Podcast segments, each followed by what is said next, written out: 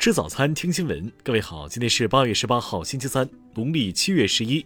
新阳在上海问候您，早安。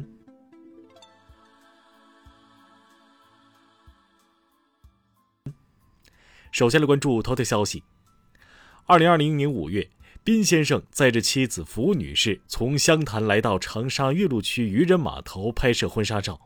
此时，这对夫妻刚刚领证三个月，打算于国庆期间举办婚礼。当晚，宾先生的车在高速公路上发生事故，福女士身亡。在拍摄婚纱照期间，宾先生坦白称，婚后有过两次嫖娼行为。福女士向朋友发出忍受不了，觉得很恶心。宾先生已经情绪失控，开车时快时慢等信息表明，这不是一起偶然的车祸。近日，长沙市中级人民法院一审判决宾先生犯故意杀人罪，判处无期徒刑，剥夺政治权利终身。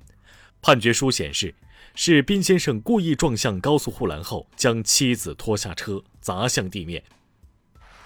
听新闻早餐知天下大事，家庭教育法草案二次审议拟更名为《家庭教育促进法》，修改家庭教育的概念，包括了监护人对未成年人实施的道德品质、知识技能、文化修养、生活习惯等方面的培育。十七号，国家发改委通报称。十个省份能耗强度降低率未达到进度要求，全国节能形势十分严峻。发改委将坚决遏制“两高”项目盲目发展，加快推动经济社会发展全面绿色转型。据台媒十七号消息，中国国民党主席江启臣今天登记参选，寻求连任中国国民党党主席。个人信息保护法草案三次审，草案进一步完善个人信息处理规则。特别是对应用程序过度收集个人信息、大数据杀熟等作出有针对性规范。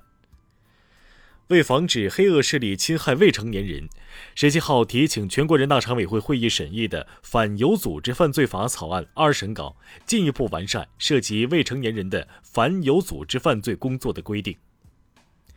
我国三家单位的科研人员合作，找到了一种可同时提高量子操控速度和精度的方案，为量子计算机的研制提供了新的思路。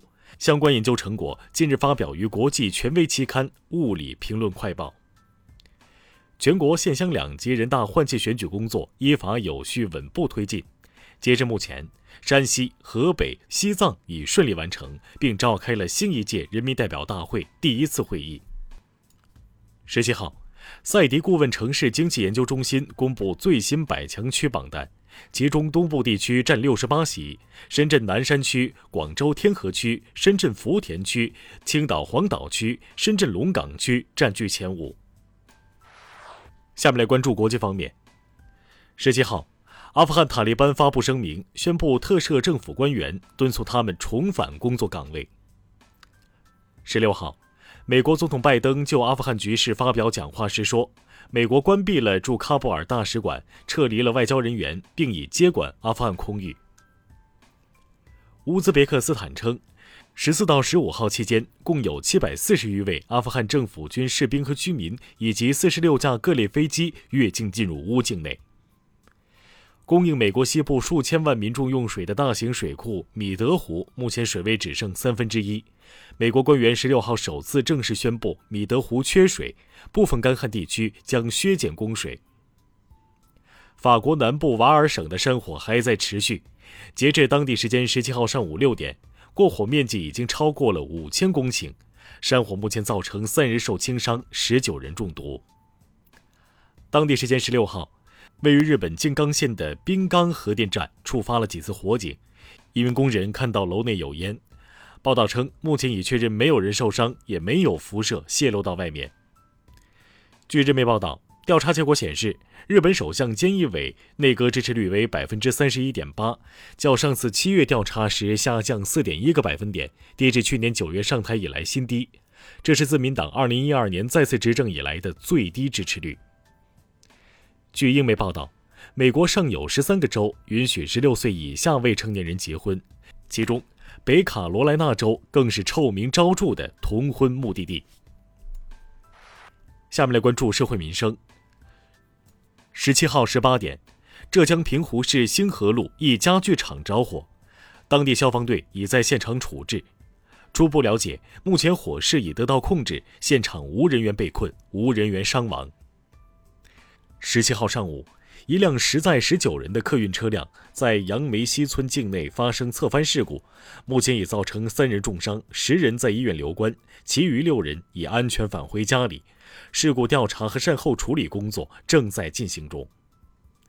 河北武安书村镇邵庄村村民曹先生称，村干部申某夜晚入曹家打人，推倒其妻子后经抢救无效死亡，至今警方未立案。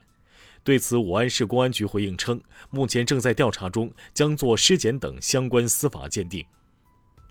最近，完达山一号野生东北虎再次出现。这次是在黑龙江林区和天桥岭林区交界处，当地立即启动了联动机制和人虎冲突预案。上海一女子将自己生育的自闭症患儿全权交给年事已高的养母抚育十几年，养母心灰意冷上诉，法院判决解除双方的收养关系。下面来关注文化体育，因防疫规定限制等原因。原定于十一月五号到七号在重庆举办的二零二一中国杯世界花样滑冰大奖赛被取消举办。意大利著名记者迪马基奥在个人网站中提及，巴黎可能会在二零二二年夏天以自由转会的形式签下 C 罗，C 罗和梅西有合体的可能性。国际篮联官宣。二零二三年篮球世界杯预选赛抽签仪式将于今年八月三十一号举行，比赛时间为二零二三年八月二十五号到九月十号。小组赛在印度尼西亚、日本以及菲律宾同时举行，决赛阶段的比赛在菲律宾马尼拉进行。诺贝尔文学奖得主莫言首开同名公众号，莫言不仅在公众号上定期发布自己的文章，还积极回复网友留言。以上就是今天新闻早餐的全部内容。如果您觉得节目不错，请点击再看按钮。咱们明天不见不散。